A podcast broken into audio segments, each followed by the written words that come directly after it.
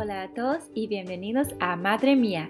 Este podcast te va a ayudar a aprender español a un nivel superior al escuchar a las personas hablar en español. Yo soy Alessandra, de los Estados Unidos, y en los próximos episodios estaré acompañada por mi abuela y mi mamá, que son de Colombia.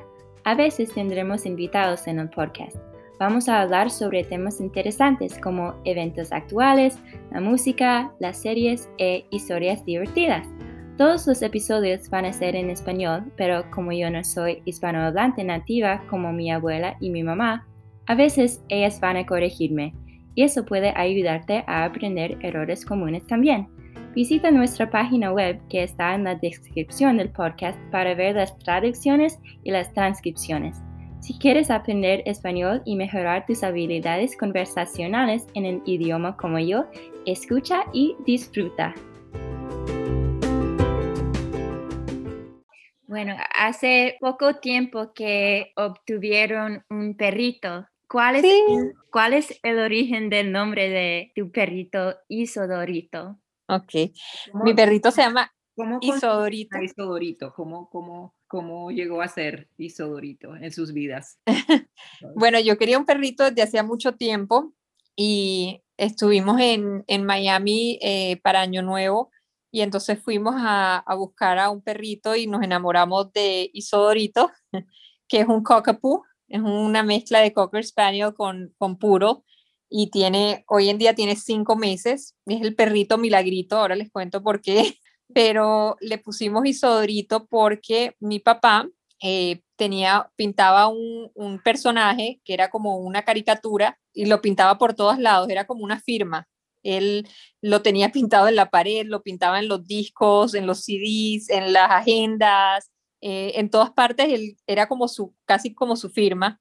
Y Isodorito se llamaba, el, el, el personaje de mi papá se llamaba Isodorito Furtain, creo que era el apellido, ¿cierto, Vero? Sí, Isodorito. Isodorito, sí. Isodorito Furtain. Entonces, como homenaje a mi papá, le quise poner Isodorito al perrito. Eh, y a to todo el mundo que le decimos que se llama Isodorito, bueno, la gente de la familia que sabe por qué se llama Isodorito le, le encanta el nombre eh, y, y, la gente que no, obviamente que no sabe, todo el mundo es como que, ay, qué nombre más original, ¿por qué le pusieron así? Entonces a todo el mundo le cuenta la historia de Isodorito Furtain. Eh, así que yo creo que se ha vuelto Isodorito Furtain, se ha vuelto más famoso ahora que, que antes. Eh, bueno, como un celebrity o como alguien famoso, ya. Sí. un nombre famoso. Sí. Un, nombre un nombre famoso con nombre y apellido. Pero entonces le decimos Ito, porque Isodorito es muy largo para llamarlo a él por Isodorito. Entonces a veces cuando lo regaño le digo Isodorito, pero si no le digo Ito. Todos le decimos Ito. Y, y nada, Ito entonces cuando lo compramos y llegamos a Panamá, eh, descubrieron que tenía distemper. Y distemper es una enfermedad prácticamente mortal para los perritos. Nada más como el 20% de los perritos que les da esa enfermedad sobreviven. Y bueno, Isodorito luchó, peleó, le hicimos nebulizaciones y todo, y, y ya, y ya se, se recuperó. Y no, ningún veterinario lo puede casi ni creer, pero está como si nada y bueno, lleno de energía, eh, y es el propio cachorro que se la pasa mordiendo todo, mordiéndolo a uno, haciendo desastres, eh, pero lo amamos, es divino. Ay, qué lindo. Qué sí. lindo. Sí, yo quiero conocer a Isodorito.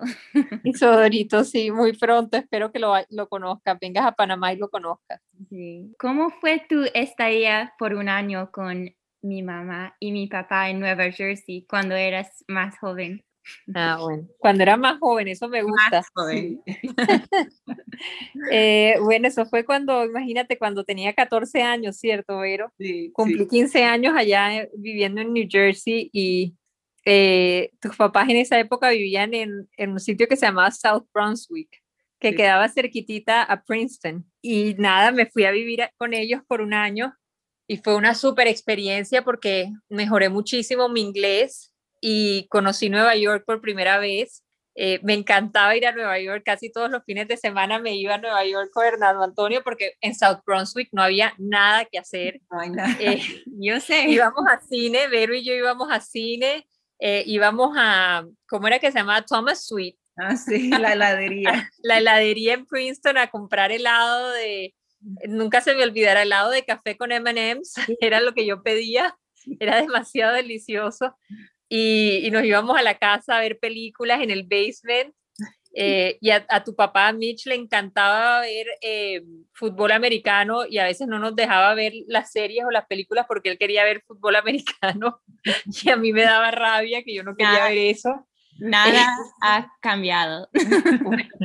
y lo saca uno del basement porque no había qué más podías hacer no si no querías ver si no querías ver fútbol que duraba como tres horas cada partido Eh, pero nada era súper chévere porque eh, fui a la- al, al colegio allá hice sophomore year en South Brunswick High School y, y bueno hice algunos amigos y aprendí bueno mejoré muchísimo mi inglés y como te digo iba a Nueva York a quedarme con Hernando Antonio casi que todos los fines de semana, yo siento, porque en Nueva York iba a caminar, íbamos al museo, íbamos a los cafés, o sea, la pasaba delicioso.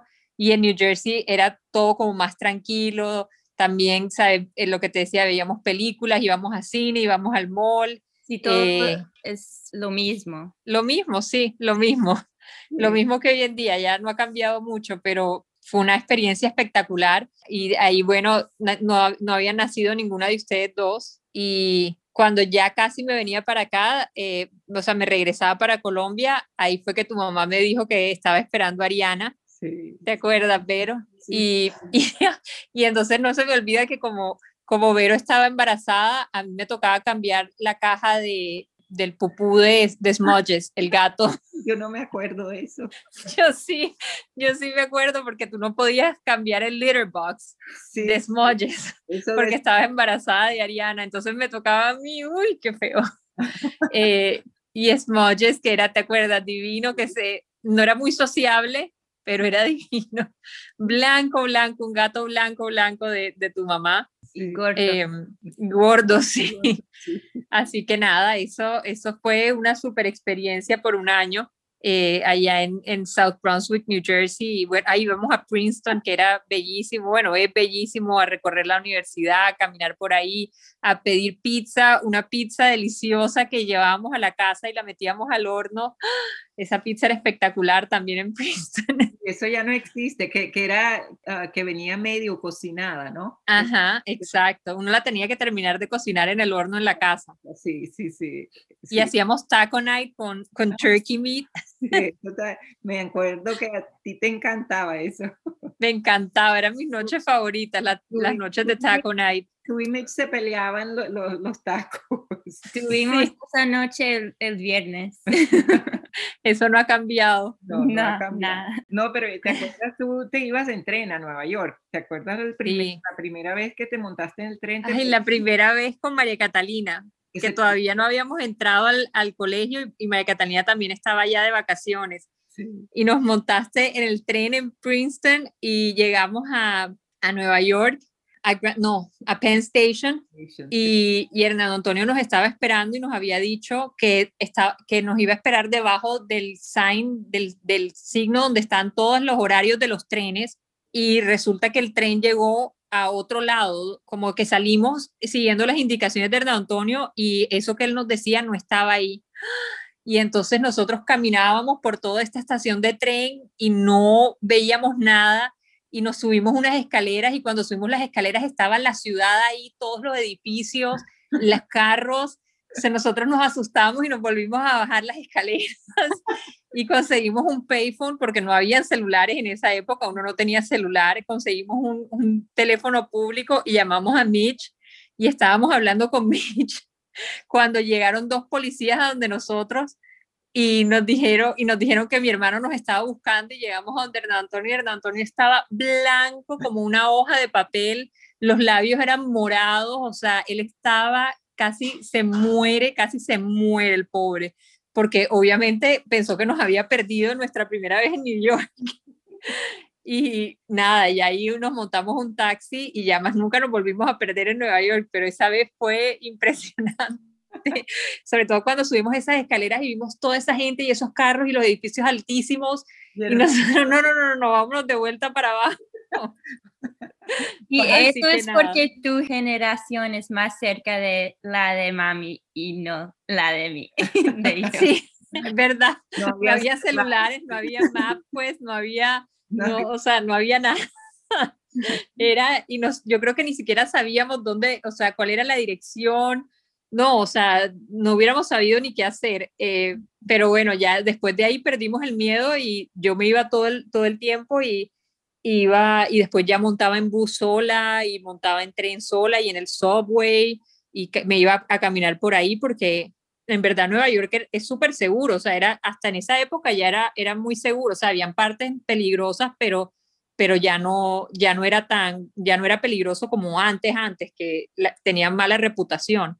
Eh, era uno podía caminar por ahí solo y, y eso, eh, y coger el bus y coger el metro, y la verdad es que yo me enamoré de esa ciudad y por eso fue que después de tantos años quise volver otra vez ya a vivir allá. No, qué susto. Qué susto. Y después, pero después nos montamos en el taxi y ya íbamos llegando a la casa de Hernán Antonio y había un edificio explotado. O sea, había una explosión en un edificio y resulta que era que estaban filmando Die Hard with a Vengeance. Ah.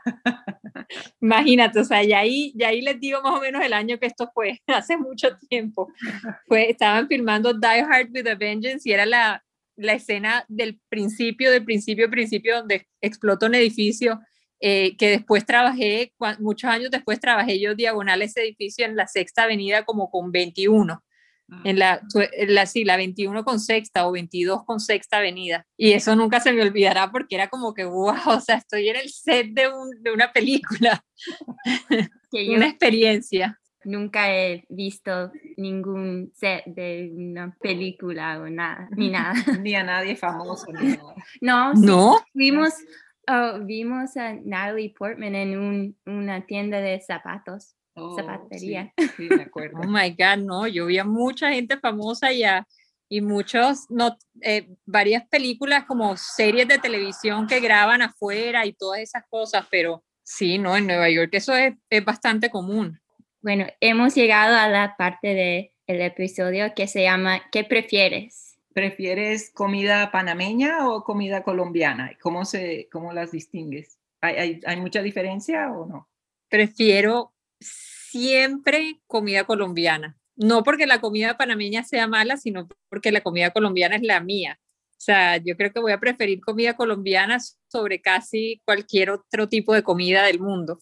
Ahora que estábamos hablando de New York, me acuerdo que una vez cuando tenía esa edad, que estaba ya 14, 15 años, estaba en, en donde Hernando Antonio una vez y me ataqué a llorar cuando me levanté porque me hacía falta mi mamá, y me hacía falta Barranquilla y yo lloraba y lloraba y lloraba y Antonio no sabía qué hacer y me dijo, bueno, vístete y que nos vamos para Queens. y nos fuimos a Queens y yo estaba triste y no paraba de llorar y me llevó a un restaurante colombiano y me comí una bandeja paisa y me tomé una gaseo, una manzana postobón o algo así y se me quitó toda la tristeza eh, porque lo que me hacía falta era mi comida. Así que nada, entre la comida colombiana y la panameña, definitivamente la colombiana, pero la verdad es que la comida panameña, Panamá fue una provincia de Colombia. Entonces, mucho de la influencia de la cocina de acá es, es colombiana. Aquí hay caribañolas y tienen muchas, muchas cosas muy, muy parecidas a la, a la comida colombiana. Así que si yo quiero un bollo de mazorca, aquí consigo Aquí, sabes, hay, hay sop, sancocho, eh, así que tampoco es como que sea tan diferente, pero definitivamente en Colombia hay mucha más variedad eh, de cocinas y me encanta. Sancocho. Sí. sí, aquí se consigue un buen sancocho también. Bueno, eso es todo por hoy. Muchas gracias por estar aquí con nosotras. Ha sido un placer y muy divertido me divertí mucho. Yo también, Maffer, muchísimas gracias. Qué rico tenerte aquí. Bueno, no en persona, pero, pero por lo menos verte y hablar contigo. Ay, a mí también me encantó. Gracias por invitarme. Eh, se me pasó rapidísimo el tiempo y nada, espero que nos veamos en persona muy pronto otra vez. Las quiero mucho, me hace mucha falta y nada, este, me encanta tu podcast, Alessandra. Eh, Ibero, porque las dos ya son co-hosts. Sí, Evelyn, pero no está aquí. Y Evelyn, sí, bueno, me le mandas un beso enorme a Evelyn y nada, me, me encanta el programa y me, y, me, siento muy honrada de que me hayas invitado a ser parte del podcast. Ah, gracias. Gracias, Mafe. Chao. Besos. Chao. Adiós. Chao.